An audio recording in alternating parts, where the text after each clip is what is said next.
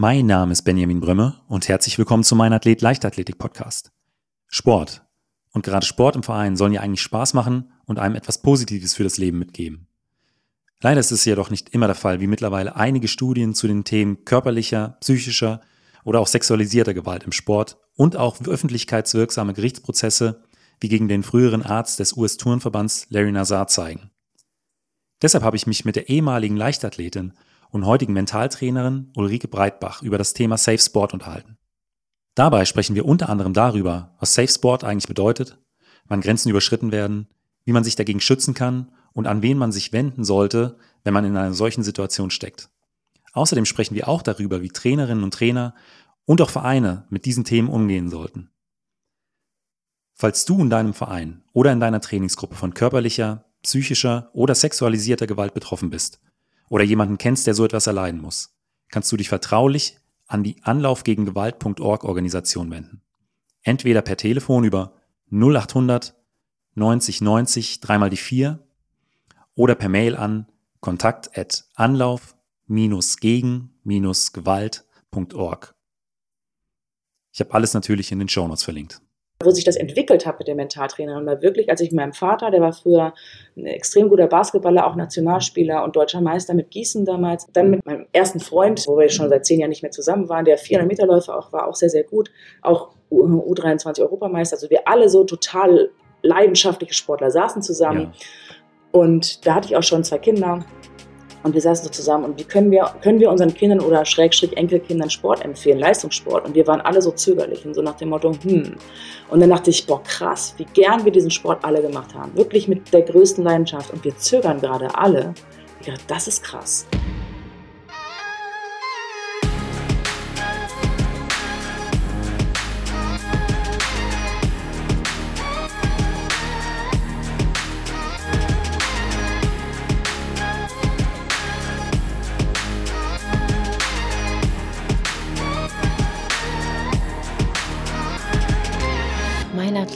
Leichtathletik-Podcast aus Frankfurt am Main. Herzlich willkommen, Uli.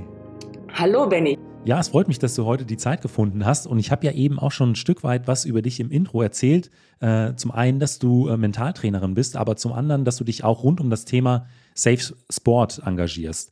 Ähm, da wäre meine erste Frage, was versteht man eigentlich äh, über, unter diesem Begriff? Ja, Safe Sport, da steckt ja schon im Namen drin. Es geht um Sicherheit, Sicherheit im Sport. Und zwar ist in den letzten Jahren immer mehr thematisiert worden oder auch an die Oberfläche gekommen, dass Sport leider kein Ort unbedingt für Sicherheit ist, dass viele Kinder und Jugendliche darunter leiden, dass ihre Grenzen nicht geachtet werden. Und ja, und ich glaube, viele, viele Jahre wurde das von den Verbänden, von ja, Vereinen und insgesamt von der ganzen Struktur des Leistungssportes ähm, ja nicht so ernst genommen, wie man das ernst nehmen muss. Und es gab vor allem überhaupt keine Möglichkeiten oder in, häufigen Fällen keine Möglichkeiten für Sportler, sich an irgendjemanden oder irgendetwas zu wenden, wo sie mal gucken konnten, was ist das eigentlich okay, was hier mit mir passiert? Und vor allem erstmal überhaupt ähm, das Gefühl zu haben, das ist nicht total, ich bin nicht total bescheuert. Ähm, was, dass ich mich so fühle, dass ich das Gefühl habe, mir geht's da nicht gut. Und wie gesagt, da ist in den letzten Jahren einiges passiert und Safe Sport ist ein, soll eine Anlaufstelle werden, die ist momentan, gibt es nur diese, ja, eine kleine Auffangstelle, die Athleten Deutschland ins Leben gerufen hat, wo es wirklich darum geht, erstmal erste Gespräche zu führen und erste Möglichkeiten zum Austausch zu geben und auch Athleten zu begleiten auf dem Weg von, ich fühle mich nicht gut, da ist irgendwas, ähm, zu schauen, wo wollt ihr hin, bis es dann irgendwann wirklich dieses Safe Center für Sport gibt, wo es noch eine viel größere Struktur gibt, um wirklich mit diesem ganzen Thema umzugehen. Aber jetzt geht es erstmal darum, auch Hier und Jetzt mit dem, was es gibt, auch schon mal ja, handlungsfähig zu sein und den Sportlern vor allem das Gefühl zu geben, das, was ihr da erlebt, das ist wichtig und wir kümmern uns darum.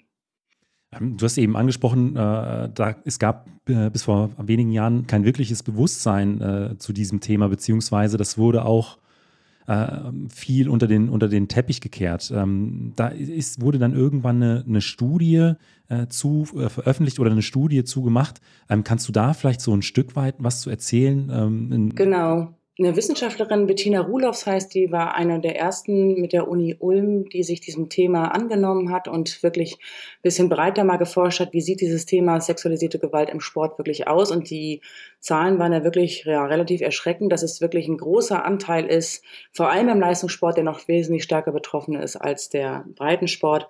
Ähm, dass es wirklich eine, ja, bis zu wirklich ich habe jetzt nicht genau die Zahlen im Kopf, aber ich weiß, dass zum Beispiel auch Athleten Deutschland bei ihren eigenen Athleten, die ja Kaderathleten sind, eine Umfrage auch gemacht hat. Und da waren wirklich, dass es im Bereich so verbale Gewalt wirklich ein ja, 80 Prozent oder so waren, die das schon erfahren haben, bis hin zu einem Drittel, die in irgendeiner Form ähm, sexualisierte Gewalt erfahren haben. Also das sind wirklich so Zahlen, wo man denkt, okay, also die Wahrscheinlichkeit, dass es einem passiert und mal, dass jemand das erlebt im Leistungssport, ist leider überhaupt nicht gering. Und das Schwierige dabei ist auch, dass es nicht eine Handlung ist, wo jedem klar ist, okay, hier ähm, ist irgendetwas passiert, was nicht okay ist, sondern dass es häufig sehr schleichend ist oder innerhalb der Kultur so integriert ist, dass es vielen nicht bewusst ist oder als in Anführungszeichen normal abgetan wird. Und trotzdem macht es was mit den Menschen. Und häufig muss man erst aus dem System rauskommen, zu merken, das, was da passiert ist, ist und war einfach überhaupt nicht okay. Und es ist auch nicht immer so einfach, je nachdem wie alt man ist und in den Sport reinkommt und in so eine Kultur äh, hineinschaut, zu merken, okay, anscheinend redet man hier so, dann muss ich das auch aushalten. Oder, oder man wird auf eine bestimmte Art und Weise angefasst, angeschaut, es gibt Kommentare. Dann, äh, wenn ich das nicht aushalte, dann bin ich schwach und nicht, dass man sagt, Moment, ich fühle mich hier nicht gut, das ist das, was zählt. Und ähm, das ist unglaublich schwer, deswegen ist der Leistungssport auch da so anfällig für. Und da geht es darum, diese Strukturen wirklich mal zu hinterfragen und zu schauen, wie geht es den Sportlern da? Äh, was brauchen wir, damit Sportler und Sportlerinnen sich einfach viel gefestigter fühlen und ihren Sport auch wirklich in einem geschützten Raum so machen können, dass sie merken, mir geht es gut hier. Ich werde hier wirklich gefördert, weil der Sport ja auch häufig so steht für Selbstbewusstsein und für Stärke und dafür, dass man da ja, sich irgendwie auch entwickelt von der Persönlichkeit her. Und ganz ehrlich, in gar nicht wenig Fällen findet das nicht statt, sondern es wird eher draufgehauen und ähm, Leute eher klein gemacht in eine Abhängigkeit Öffentlichkeit gebracht oder versucht sie darin zu drängen.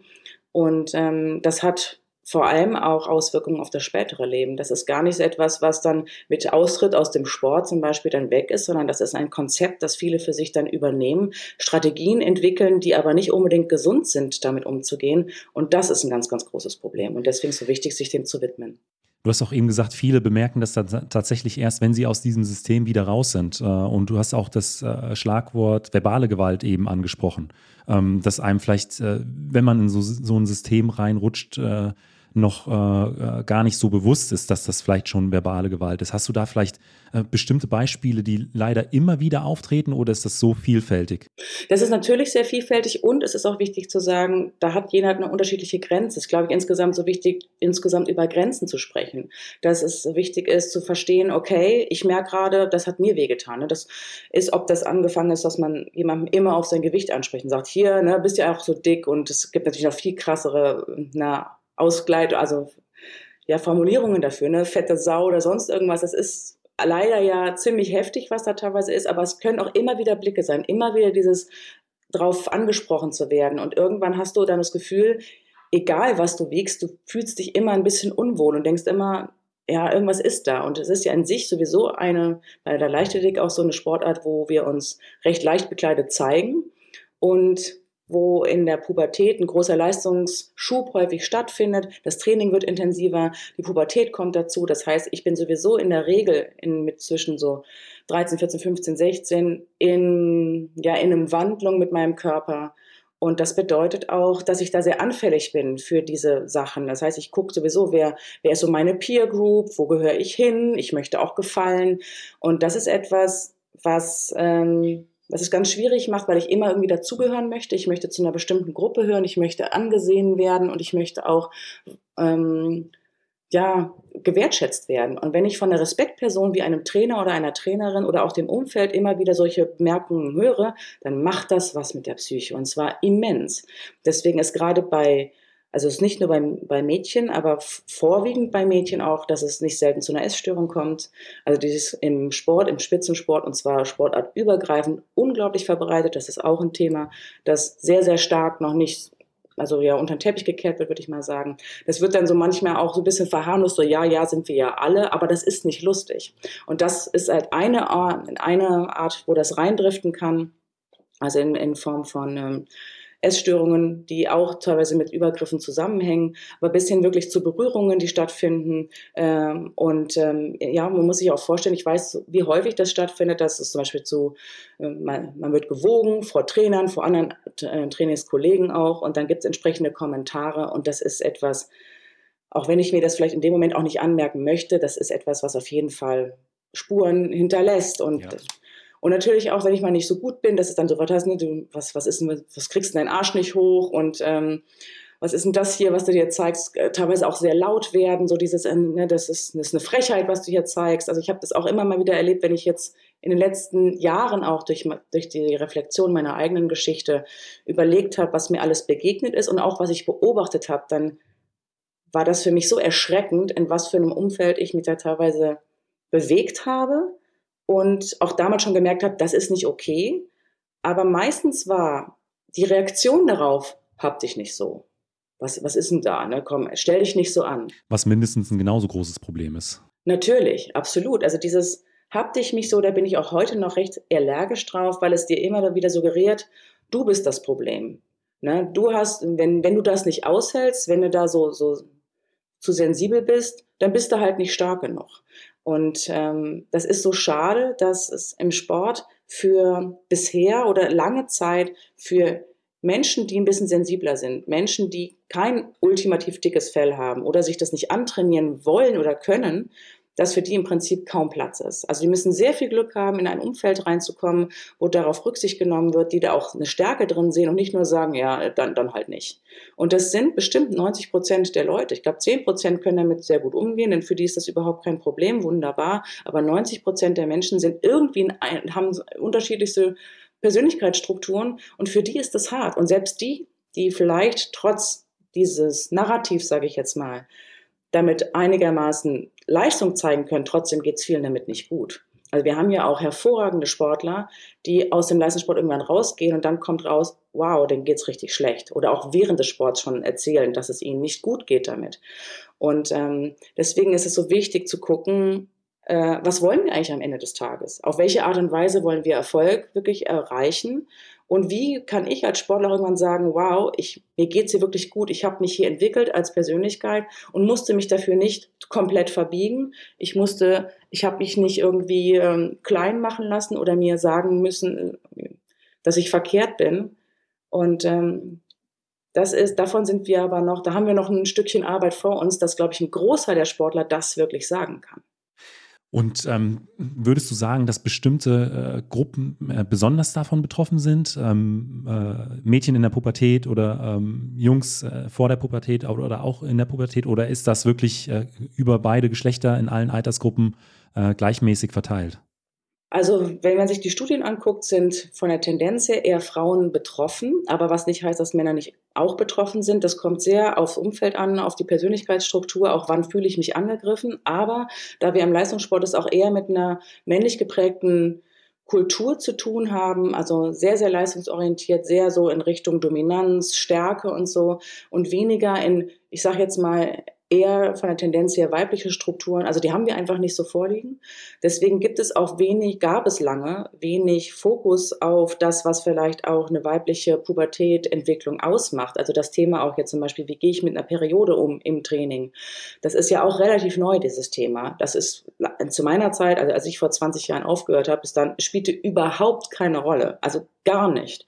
Oder auch, es hieß immer nur so, ja, Mädchen sind eher zickig. Also, ne, dass es immer schwieriger ist, Mädchen zu trainieren. Also vor allem dem, ich habe nur männliche Trainer in meinem Umfeld gehabt und erlebt. Ganz tolle von ganz, ganz schwierig. Ähm, aber ich hatte immer das Gefühl, eigentlich muss ich mir alles typisch in Anführungszeichen weibliche abtrainieren. Das war, das war, als ich aufgehört habe mit Anfang 20, ein richtig harter Weg, wieder zurückzufinden in eine gewisse Weiblichkeit, die zuzulassen, der auch, die auch zu, zu mögen, weil es einfach so lange kaum Raum dafür gab. Oder nur auf eine ganz bestimmte Art und Weise ja. war es möglich, sich als Frau irgendwie auch in seiner Weiblichkeit zu mögen im Sport. Ähm, ich habe so ein bisschen den Eindruck, dass dieses Thema das erste Mal so äh, wirklich auf die Bildfläche kam, als es diese Prozesse gegen den äh, Ex-Trainer der US-Turnerin äh, Simon Biles geführt wurden. da war das ja, dass sie da auch so ein Stück weit eine Lanze auch für dieses Thema gebrochen hat, äh, weil sie wirklich offen auch damit umgegangen ist und eben auch durch die Medienpräsenz in den USA das Ganze dann auch nochmal ein viel größeres Gewicht bekommen hat. Absolut, das war auch mein Eindruck. Ich habe damals Athlete A gesehen, auch diesen Film, der ja um, um diesen Physiotherapeuten geht es ja da um den Nasser äh, geht. Eine extrem gute Doku, auf die mich auch einer der Gründer von der Deutschland aufmerksam gemacht hat. Das war für mich damals auch, muss ich ganz ehrlich sagen, ein Startschuss, mich zu melden und lauter zu werden, weil ich das Gefühl hatte, boah, das ist, es ist so wichtig, darüber zu reden. Und alles in mir hat sich damals auch so ein bisschen gewehrt, erst zu sagen, boah, das ist heftig, damit auch rauszugehen, weil du dich ja mit, ich, ich musste mich mit meiner Geschichte auseinandersetzen, auch mit dem, was mir natürlich ganz unangenehm ist. Aber habe auch gemerkt, dass das unheimlich befreiend ist, dass das etwas ist, was ähm, wenn ich, wenn äh, in dem Moment, als ich es angegangen bin, wirklich zu einer Erleichterung geführt hat, zu einer Stärkung geführt hat und auch, dass ich erstmal auch wieder was betrauern musste. Es gab ganz viel zu betrauern. Und ich fand auch, das war, es braucht leider häufig wirklich bekannte Gesichter, die dem Ganzen ein Gesicht eben geben. Wenn du ein, weil das, was ihr passiert ist und den anderen Turnerinnen, ist ja unglaublich vielen Turnerinnen passiert. Aber diesen Turnerinnen, die keine, ich nenne das immer Bauchbänder haben, wo drauf steht Olympiasiegerin, Weltmeisterin etc. pp, die wirklich einen Namen haben, den hört keiner zu. Obwohl die ja genau das Gleiche erleben, aber es hat nicht das Gewicht. Aber wenn das eine Simon Biles passiert, dann ist, oh Gott. Ne, vorher können 50 Athletinnen sagen, das war schlimm, das wird immer noch mal unter den Teppich gekehrt, aber bei ihr hat das eben Gewicht. Deswegen ist es leider Gottes so wichtig, dass sich Athleten mit einer entsprechenden Strahlkraft, sage ich jetzt mal, wenn ihnen das passiert, und sie die Stärke haben, das zu tun, ist das unglaublich entscheidend. Die können wirklich eine, eine große Wende machen. Und dann ist es für alle anderen gut, die das merken, sich auch im, da in den Räumen, wo es da möglich ist, sich dafür stark zu machen. Also das ist einfach, wenn das passiert, ist das ganz, ganz wichtig, weil es wirklich etwas ändert. Ähm, angenommen, ich bin jetzt Betroffener oder Betroffene. Äh, was gibt es denn momentan äh, für Stellen, bei denen ich mir ähm, Hilfe holen kann? Weil ich glaube, das ist eine Situation, da braucht man definitiv Hilfe. Ähm, das ist jetzt nichts, was man alleine mit sich ausmachen sollte. Absolut. Also ich erstmal ist es so wichtig, ne, das wahrzunehmen, ernst zu nehmen, äh, sich Leuten aus dem eigenen Umfeld auch erstmal anzuvertrauen um erstmal es wirklich zu teilen, um es auch zu sortieren. Ich glaube, ganz, ganz häufig, was ich auch gemerkt habe, als ich meine Geschichte geteilt habe, was viele mir geschrieben haben und gesagt haben, auf einmal fühlt es sich mir nicht mehr falsch an, sondern ich weiß, das ist etwas, es ist eine Geschichte, die ich habe. An wen man sich auf jeden Fall jetzt wenden kann, ist eben an der in Deutschland an die, an die Anlaufstelle gegen Gewalt. Schriftlich, genauso wie auch telefonisch kann man sich da ähm, dran wenden viele haben auch gesagt, es wäre natürlich toll, wenn man sich auch über Insta melden kann. Es ist aus datenschutzrechtlichen Gründen nicht möglich. Deswegen gibt es nur die Möglichkeit, das über sichere äh, Netzwerke zu haben, wie die, wie die Mail oder eben das, das ähm, ein gesichertes Telefon. Ähm, sich da auch Zeit zu lassen und zu sagen, ne, ich mache das in meinem Tempo, ist ganz, ganz wichtig. Und, ähm, und an dieser Stelle geht es erstmal darum, zu erzählen, zu teilen. Und dann ist es wichtig zu schauen, ähm, was brauchst du in dem Moment? Also in der Anlaufstelle geht es vor allem darum, erstmal zu gucken, was brauchst du in deiner hm, Aufarbeitung jetzt, ähm, damit es dir damit gut geht. Manchmal ist es wirklich nur ein Gespräch, dass jemand selber dann gucken kann, was mache ich in meinem Umfeld, wo mir das passiert ist, ob das noch aktuell ist oder ob schon vergangen. Manchmal muss ich es einfach nur teilen. Vielleicht muss ich mit jemandem dann mal konkret konfrontieren, manchmal überhaupt nicht. Und dann geht es darum, möchte ich mehr? Möchte ich wirklich zum Beispiel eine Art von Therapie machen? Möchte ich eine Art von anderer Aufarbeitung machen? Möchte ich rechtliche Schritte einleiten? Weil es viele, glaube ich, denken immer, wenn ich das tue, dann muss ich auf jeden Fall, wird dann auf jeden Fall immer was auch auf der rechtlichen ähm, Seite passieren. Das muss es aber nicht. Und ich glaube, es ist wichtig für Betroffene zu wissen, ihr sollt und könnt das entscheiden. Und auf dem Weg dorthin gibt es Möglichkeiten, das eben zu begleiten, auch zu gucken, möchte ich damit eventuell auch an die Presse gehen. Das ist alles wichtig, das Gefühl zu haben, da sind Leute, die mich beraten und die vor allem auf jeden Fall zu mir stehen. Wir sind dort, sage ich bei in Deutschland, parteiisch. Wir sind für den Betroffenen. Ganz, ganz wichtig. Und dann wird geschaut, was der oder diejenige eben braucht. Ganz, ganz wichtig. Ja. Du hast es auch angesprochen, du ähm, bist leider auch Opfer von sexualisierter Gewalt geworden ähm, und hast dich dann auch schlussendlich dazu entschieden, äh, damit äh, an, die, an die Öffentlichkeit zu treten. Aber wie war da bei dir der Prozess und was war bei dir vielleicht auch ausschlaggebend äh, dafür zu sagen, okay, ich wende mich jetzt nach außen und ähm, versuche das nicht mehr mit mir selbst auszumachen. Ja, das war bei mir ähm, der Moment, als ich im Radio gehört habe, dass es jetzt so eine Anlaufstelle gibt. Jetzt nicht die, die ich von dir gerade genannt habe, sondern eher, wo es wirklich darum geht, diese Geschichten zu erzählen. Da bist du eine Betroffene. Wir, wir sammeln quasi jetzt die Geschichten von Betroffenen im Bereich Sport, sexualisierte Gewalt. Und ich habe das gehört und merkte, das macht was mit mir. Das ging mir nicht mehr aus dem Kopf und es war lange so ein Hin und Her, dass ich dachte, ich will nicht, dass das äh, mit mir zu tun hat. Das war ein ganz starker Prozess des, ich muss erst mehr lernen, das anzunehmen. Ich habe dann aber die Seite im Internet aufgemacht und monatelang war die auf und es war so ein innerer Kampf. Und dann habe ich mich mit meiner Kollegin, mit der ich auch zusammenarbeite, mit Angelina Hübner, ähm, sehr viel ausgetauscht, auch mit einer anderen Kollegin ausgetauscht und ähm, gemerkt, das ist größer. Und ich, mein Problem war nämlich immer, dass ich dachte, ist das groß genug? Das war doch nicht so schlimm, weil ich die Bilder, die ich im Kopf hatte, war beim Thema sexualisierte Gewalt. Das muss auf jeden Fall eine ganz schlimme Vergewaltigung im hintersten Eck einer Umkleidekabine gewesen sein, um es jetzt mal bildlich auszusprechen. Und dann, das war es bei mir so nicht, sondern es war ein sehr schleichender Prozess. Es war eher eine Art von Stalking. Es war eine Art von, also mein Trainer hat eben ähm, mich über zwei Jahre lang schleichend anfangs immer mehr angenähert und dann irgendwann angefangen unter Druck zu setzen, dass er mehr will, dass er auch mehr ist und ich habe mich halt immer gewehrt, aber das hat wahnsinnig viel Kraft gekostet. Das hat davon zugeführt, dass ich irgendwann den Verein verlassen habe. Und ähm, aber dieses immer wieder Nein sagen, dem ausgesetzt sein, alleine auf Wettkämpfen, alleine im Hotelzimmer, alleine im Auto mit ihm zu sein, alleine auf dem Platz mit ihm zu trainieren und immer auszuhalten, dass er mich quasi drängt und ich will nicht und das umschlug in eine furchtbare Laune, in ein Gefühl von, du bist schuld, wenn ich die Gruppe verlassen muss, weil das geht so nicht und das ist schlimm für mich und du bist für mein schlechtes Gefühl verantwortlich. Das als 15-, 16-Jährige auszuhalten, war wirklich ein krasser Kraftakt und der mich dazu auch geführt hat zu merken, irgendwann, und das habe ich erst wirklich jetzt über 20 Jahre später oder 30 Jahre später fast gemerkt, es hat dazu geführt, dass für mich das Thema Erfolg total besetzt war mit, das ist gefährlich. Und als ich den Verein gewechselt habe, das was das Beste war, was ich machen konnte, hatte ich endlich wieder richtig Spaß und richtig Freude.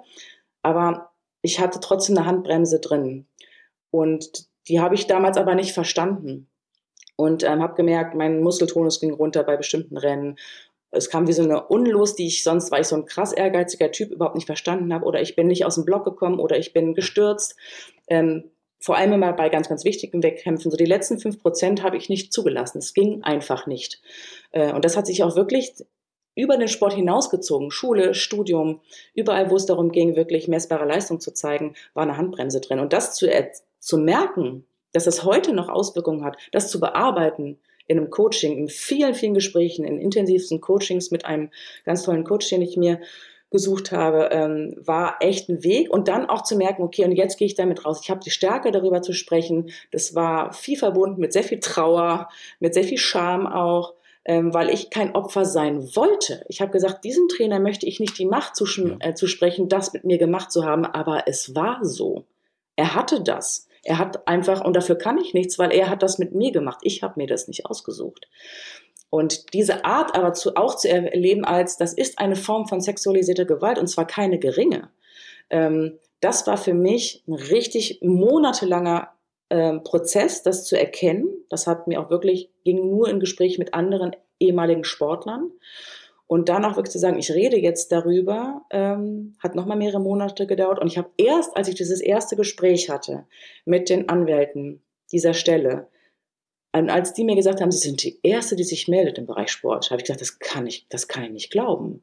Und da habe ich gemerkt, wie krass muss das auch für andere sein, dieser innere Kampf weil da Scham und Trauer und Schuld wirkt. Und das sind alles defensive Emotionen, wo wir nicht sagen, jawohl, wunderbar, gib mir ein Mikro, da rede ich jetzt drüber, sondern ja. das braucht richtig Zeit und sehr viel Vertrauen, das Gefühl auch, ich bin hier sicher, wo ich das sage. Und dieses, deswegen ist es so wichtig, das Safe Center für Sport ist auch so zu nennen, ist ein sicherer Ort. Weil die Betroffenen brauchen das Gefühl, ich bin sicher. Die meisten, die vielleicht sogar mal erlebt haben, dass sie sich in einem Verein oder in einem Verband an jemanden wenden, das ist eher eine Ausnahme, dass sie da auf Verständnis treffen und merken, oh, wow, da müssen wir was machen. Okay, nee, das geht nicht. Sondern leider häufig so, ne, stell dich nicht so an, der meint das nicht so ähm, oder es wird ganz ignoriert. Und selbst bei heftigeren Fällen gibt's ja, gibt es leider immer mehr Berichte auch, die ich auch selber dann immer wieder mit einer großen Wut, muss ich sagen, teile oder auch mit einer großen Traurigkeit, versandet das und keiner fühlt sich so richtig verantwortlich. Und das muss weg. Wir müssen uns verantwortlich dafür fühlen. Und wir müssen ein echtes Interesse haben dafür, dass es Sportlern gelingt,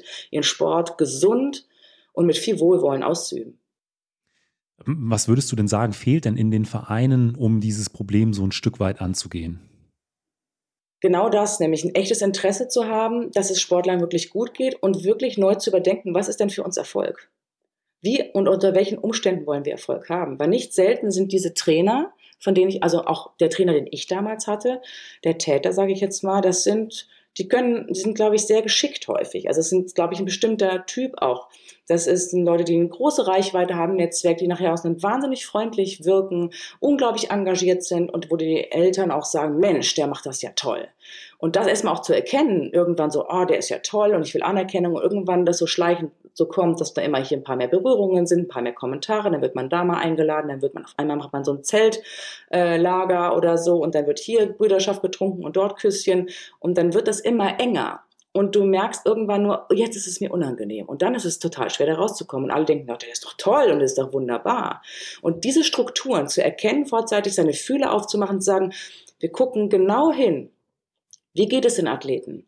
Und wenn mir, wenn mir was auffällt, wenn ich was bemerke, es anzusprechen und zu sagen, wie geht's euch damit und wirklich dann auch nicht nur auf diese oberflächlichen Zeichen zu achten. Das ist Arbeit, das ist auch nicht so einfach, aber ich glaube, es bedarf einer Sensibilität, dass das gar nicht so selten stattfindet, um dann mit geschärfteren Fühlern sich wirklich Kinder- und Jugendarbeit anzugucken. Oder aber auch im Erwachsenensport. Es geht ja nicht nur darum, das findet ja auch statt bei Leuten, die 25 sind. Und ähm, das ist wichtig und wirklich zu gucken, ähm, weil häufig heißt, ja, ist aber ein guter Trainer, die sind ja super erfolgreich. Ja, was ist uns wichtiger? Das Wohlergehen oder der auf dem Papier Erfolg? Und vor allem muss man sich manchmal überlegen, was wäre möglich, wenn jemand das nicht tut. Also dann wäre ja noch viel, viel mehr möglich. Also das finde ich ist immer ganz schwierig, wenn es äh, damit Erfolg irgendwie begründet wird, nee, nee, wir lassen den Trainer jetzt mal da. Und ich bin auch erschrocken teilweise, wie Eltern reagieren. Dass sie manchmal dann auch sagen, nein, das ist doch ein guter Trainer und auch wenn der Athletin sagt, na, irgendwie oder mal Andeutungen macht, dass das so weggewischt wird. Ähm, als wäre das nicht so wichtig und dann dem Kind auch das Gefühl gegeben wird, so, jetzt ja, nee, das gehört halt zum Sport dazu, aber der ist doch super. Und da wirklich sensibel zu ganz, sein. Ganz, ganz schwierig. Ja, es ist, es ist schwierig. Es ist also anstrengend, also, es bedarf Zeit und auch den, wirklich den, den echten Willen. Wir möchten hier was ändern. Ja, weil wenn dann äh, selbst die Eltern da äh, Zweifel am, am eigenen Kind äh, hegen und dann eher auf der Seite des äh, Trainers oder der Trainerin stehen, ähm, möchte ich mich nicht in die Situation äh, des, des Kindes versetzen, weil ähm, wir, wir, haben am Anfang schon mal darüber gesprochen, ähm, äh, die, diese Gewalt ist das eine, äh, aber das Unverständnis auf der anderen Seite ist äh, genauso katastrophal. Und ähm, gerade auch, weil der Podcast auch von vielen Trainerinnen und Trainern gehört wird, ähm, ja, ist es für mich ein sehr, sehr wichtiges Thema, dass das hier mal in der, in der Sendung aufgenommen wird. Ähm, es soll äh, dazu ja ein Zentrum für Safe Sport äh, eröffnet, errichtet werden. Das ist noch in der Mache. Ähm, wir haben auch eben schon drüber gesprochen, Athleten Deutschland hat derzeit äh, schon oder hat schon die Internetseite Anlauf gegen Gewalt äh, geöffnet. Da kann man sich telefon, äh, telefonisch, aber auch per E-Mail äh, in, einem, in einem sicheren Bereich, in einem geschützten Bereich an ähm, Psychologen. Äh, ähm. Genau, erstmal eine Anlaufstelle. Das ist, es ja. sind betroffene Leute, genau die sich, die aus der Traumaberatung oder so auch kommen. Es gibt aber auch ein Netzwerk darüber hinaus, dass man wirklich gucken kann, an wen wen brauchst du jetzt im nächsten Schritt? Ja geht es wirklich nur um erste Gespräche, ähm, was, ne, und, und dann wirklich zu gucken, wer kann weiterhin helfen. Das kann auch eine Rechtsberatung sein, weil in Deutschland ist ja eher auch im Bereich auch Rechtsberatung unterwegs. Also wirklich zu schauen, was brauchst du jetzt? Und dann kann man zusammenschauen, okay, was ist der nächste Schritt? Können das weiterhin mit den Ansprechpartnern sein oder müssen das noch andere Leute sein? Und genau das passiert dort aktuell. Äh, Anlauf gegen Gewalt richtet sich ja in erster Linie für äh, aktuelle und ehemalige Bundeskaderathletinnen und Athleten. Ähm, du hast auch angesprochen, äh, das ist auch die überwiegende Anzahl der Betroffenen. Aber ähm, es gibt mit, aber gibt wahrscheinlich aber auch sehr, sehr viele Betroffene, die nicht im Kader sind oder auch nicht im Kader waren. Können die sich auch an diese Stelle wenden oder? Wir haben gesagt, wir sagen jetzt bei keinem, oh nee, du bist jetzt kein Bundeskaderathlet. Natürlich sollen sich Leute melden, die aus dem Sportbereich kommen und sagen, ich habe hier ein, ein Thema, ich merke, mir geht es damit nicht gut. Es soll, es ist, da wird keiner rausgeschmissen, weil er das nicht ist. Auf gar keinen Fall, weil es ja wichtig ist, all das ernst zu nehmen. Und äh, wir wollen ja auch gucken, dass die Strukturen sich ändern. Und das geht am besten, indem sich wirklich von innen etwas regt und von innen Leute auch stark gemacht werden. Und man schaut, dass wer, wer kann dann noch als Netzwerk auch weiterhin geschaffen und sich ausgebreitet werden. Weil viele Betroffene auch gesagt haben, was ihnen geholfen hätte, wäre auch innerhalb natürlich des Vereins, in der Trainingsgruppe Leute, die sich stark machen. Eine Peer Group, ne? jemand, der näher an dir dran ist und der dich dann supportet. Diese Leute ähm, müssen ja erstmal auch sich dafür bereit fühlen und das können. Und deswegen sollen sich bitte die Leute, die sich dem Sport verbunden fühlen, im Bereich Sport, das, das erleben und kennenlernen, sich bitte alle melden.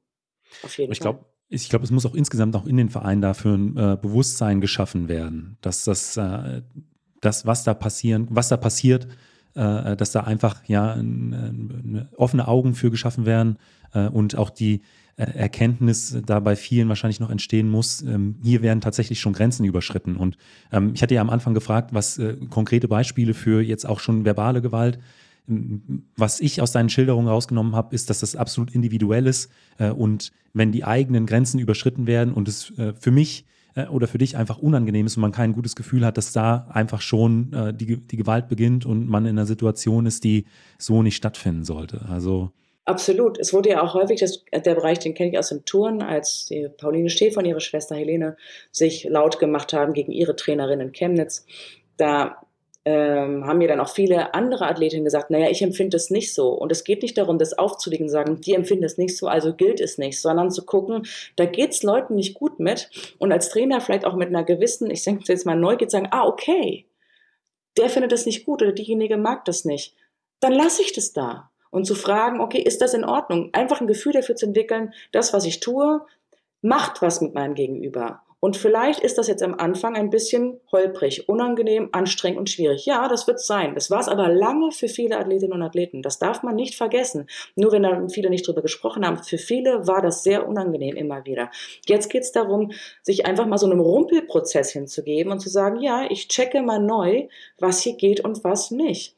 Und ähm, das ist einfach wichtig. Da meinte ich, das meinte ich mit echtem Interesse. Und ich glaube, dass ein ganz anderer Sport möglich wird, wenn ich mich dem widme. Vor allem, weil ich merke, ich bekomme Athleten, die ein besseres Gefühl bekommen. Und wir sprechen ja immer so viel, wir brauchen Leute mit mehr Selbstbewusstsein. Das heißt nicht immer nur, dass man vor Stärke strotzend, demonstrierend durch die Gegend läuft, sondern ich habe ein Gefühl für mich. Ich habe ein Selbst, wirklich Bewusstsein, ein Bewusstsein für mein Selbst. Das heißt, ich erkenne, das fühlt sich nicht gut an. Lass das bitte sich dafür sich einzustehen, das fördert den Selbstwert ohne Ende. Und äh, wenn das aber immer klein gemacht wird, das heißt, hab dich nicht so, ne? wir machen jetzt hier ein paar Pimmelwitze und du musst ordentlich mitlachen, das ist nicht witzig für viele. Und das ist auch nicht stärkend, das ist scheiße. Also ganz hart gesagt, das ist wirklich, wie viel ich das erlebt habe. Ähm, und dann, wenn ich, wenn ich da die Eier habe, blöd, äh, blöd formuliert, ähm, zu sagen, finde ich nicht gut, dann Chapeau. Dann hast du dich da man, ne, hast du dich positioniert und klar geäußert, dass das für dich nicht okay ist. Und da gebe ich von hinten Applaus und sage, wunderbar, gut, dass du das gesagt hast, dann wissen wir in Zukunft, dass mit dir, dass du das nicht so magst. Und das ist okay. Ihr könnt ihr ja für euch machen, aber tut es vielleicht nicht in Gegenwart von XYZ. Und ähm, das finde ich wahnsinnig wichtig, weil die, diejenige oder derjenige wird auch unten auf dem Platz, wenn er alleine da am Anlauf steht vom Weitsprung, wissen, ich weiß, was ich brauche und auch in dem Moment vielleicht viel besser empfinden können, das ist das, was ich jetzt gerade brauche. Das ist das, was die Situation gerade erfordert. Und ich brauche, ich gebe mir das, was ich jetzt dafür brauche, um diese Aufgabe am besten zu lösen. Und das beginnt genau mit diesen Sachen. Es ist ein unglaublich wichtiges Thema. Deswegen werde ich auch nochmal die Telefonnummer und auch die E-Mail-Adresse von Anlauf gegen Gewalt äh, in die Shownotes packen. Ähm, könnte man sich im Zweifel auch an dich wenden, dass ich deine E-Mail-Adresse auch noch mit äh, deiner Erreichbarkeit mit in die, in die Shownotes packe? Ja, ich bin im erweiterten Team auch dieser Anlaufstelle. Also wenn es da eng wird, dann helfe ich da auch auf, können, auf jeden Fall. Also ich fühle mich da auch sehr zugehörig, total. Also ich habe bei der bei der ganzen Planung, die haben Betroffene da mit reingenommen, Athleten Deutschland, das haben sie fantastisch gemacht. Die haben wirklich Leute ernst genommen, die haben Dinge umgesetzt. Es war eine großartige Zusammenarbeit. Deswegen fühle ich mich dem auch total zugehörig. Auf jeden Fall. Machen auch Leute immer wieder durch, den, durch die 37-Grad-Reportage, wo ich meine Geschichte erzählt habe, durch einen Podcast, wo ich meine Geschichte erzählt habe, ähm, passiert das jetzt schon. Und ja, ich freue mich tatsächlich über jeden, der das teilt und sich da auch, ähm, genau, auch sagt, ne, was kann ich jetzt machen? Das mache ich absolut gerne. Das ist ein schönes Schlusswort. Uli, vielen Dank, dass du dir die Zeit für unsere Podcast-Folge genommen Danke hast. Danke dir auch, dass du dich für dieses Thema auch öffnest. Das finde ich toll. Es ist äh, ein super wichtiges Thema und da, äh, ich hatte es vorhin schon angesprochen, auch äh, sehr, sehr viele Trainerinnen und Trainer und auch junge Athletinnen und Athleten, ähm, äh, Podcast-Hörerinnen und Hörer sind, äh, lag mir das äh, extrem am Herzen und vielen Dank nochmal. Ja, danke dir auch. Falls du in deinem Verein oder in deiner Trainingsgruppe von körperlicher, psychischer oder sexualisierter Gewalt betroffen bist, oder jemanden kennst, der so etwas erleiden muss, kannst du dich vertraulich an die Anlaufgegengewalt.org Organisation wenden. Entweder per Telefon über 0800 90 90 dreimal die 4 oder per Mail an kontakt anlauf-gegen-gewalt.org. Ich habe alles natürlich in den Shownotes verlinkt.